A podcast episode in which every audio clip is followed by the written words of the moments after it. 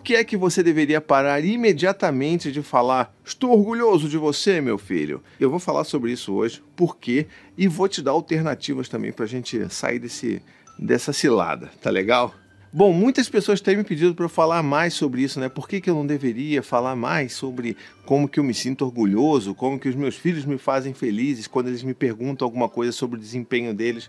Então a gente vai falar sobre isso com calma. Eu vou explicar qual que é a diferença entre um motivador intrínseco e extrínseco. Até o final do vídeo a gente vai entender. Eu espero que você concorde comigo e a gente possa exercer ali, exercitar algumas alternativas, tá bom? E se você está ouvindo esse meu podcast aí agora, nesse momento, seja no Spotify, que inclusive é em vídeo, já garante aí que você está inscrito no meu podcast, vê se você já deu a sua avaliação de cinco estrelas, que é super, super, super importante. Me ajuda a divulgar esse podcast por aí. E é claro, se você não está ouvindo pelo Spotify, mas está em um dos milhares de agregadores que existem nesse mundo, você também pode fazer a sua parte me ajudando a divulgar esse podcast por aí. Divulga, manda esse episódio para as pessoas, manda o link, compartilha nos stories, me marca que eu vou querer saber também, tá bom?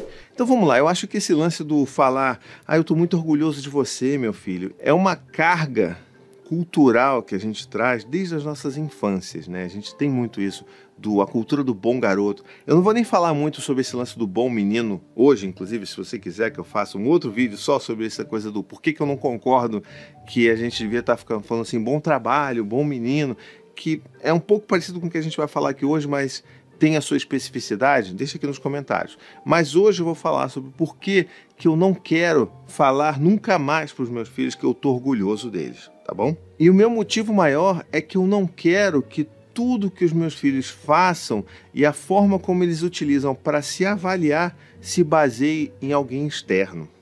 Entende? Assim, dentro da psicologia, a gente tem duas formas de entender esse locus de controle, né? Tem um locus interno e um locus externo.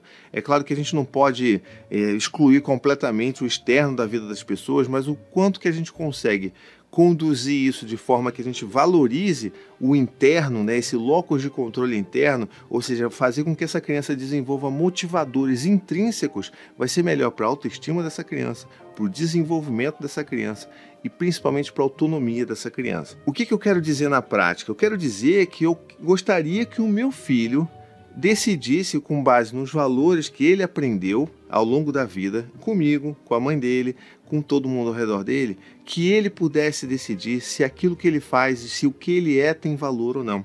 Eu não quero que ele sempre fique buscando aprovação externa, como é no caso quando eu incentivo muito para os meus filhos que eu fale que eu estou orgulhoso de qualquer coisa que eles fazem.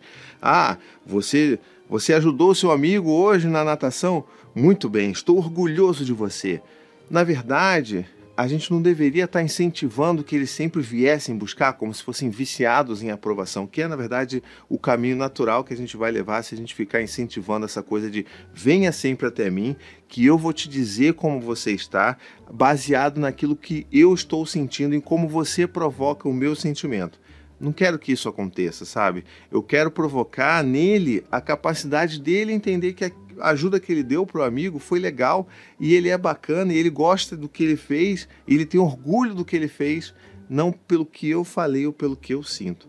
E eu sei que isso pode parecer estranho, né? Pode parecer assim, ah, mas você então não quer que o seu filho se importe com o que você sente? Não, não é sobre isso.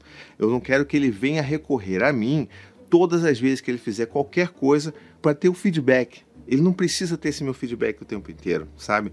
E sempre que eu der esse feedback, eu quero dar esse feedback baseado naquilo que ele fez e não naquilo que eu estou sentindo. Porque eu não quero que ele fique aliando ali essa coisa de, ah, eu preciso saber, será que meu pai está feliz comigo? Será que meu pai está orgulhoso de mim? Será que meu pai está é, satisfeito comigo? Será que ele está decepcionado comigo? Eu quero tirar isso e quero dar essa oportunidade de avaliar tudo isso para ele né? Porque é ele que deveria estar avaliando mesmo.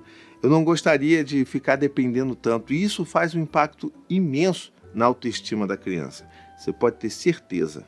Ah, então quer dizer que está completamente proibido, então, falar que eu estou orgulhoso, que eu estou muito feliz? Não, não é. Mas eu acho que a gente precisa estar tá alerta para isso. A gente precisa estar tá pensando em como que a gente vai se comunicar com os nossos filhos. E pensar nas alternativas, que eu vou te dar agora aqui. Por exemplo, se o seu filho traz para você um desenho que ele acabou de fazer ou alguma coisa que ele acabou de construir com as mãos e você vai falar assim: "Nossa, eu estou muito orgulhoso do seu talento. Que coisa incrível que você fez". A gente poderia tentar diferente, a gente poderia tentar fazer um elogio descritivo, falar: "Poxa, filho, você conseguiu construir esse bonequinho de biscuit. Olha, você fez o pé, você pintou o cadarço do sapato desse bonequinho que você construiu. Você, eu vi que você desenhou aqui até o detalhe da orelhinha aqui, a orelha pontuda. É, é um elfo? Será que é um monstro? O que, que é isso? Quando você demonstra interesse, você dá oportunidade para a criança perceber que você está de fato enxergando aquilo que ela está fazendo. Isso é muito, mas muito mais valioso do que falar um simples eu estou orgulhoso de você sabe? E aí a gente passa para esse lugar em que a gente devolve a pergunta para os nossos filhos. Mesmo que eles falem para a gente, mas pai, você está orgulhoso do que eu fiz? Isso já aconteceu comigo. E eu sempre devolvo essa pergunta falando, filho, eu acho que quem deveria responder essa pergunta é você. Você está orgulhoso disso que você fez? Você está feliz? O que você está sentindo em relação a isso que você fez?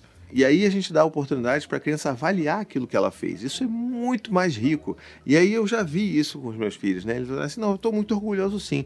Eu estou vendo que eu estou evoluindo. Eu antes não fazia com tantos detalhes esses desenhos, esses bonequinhos, e agora eu faço com todos esses detalhezinhos aqui.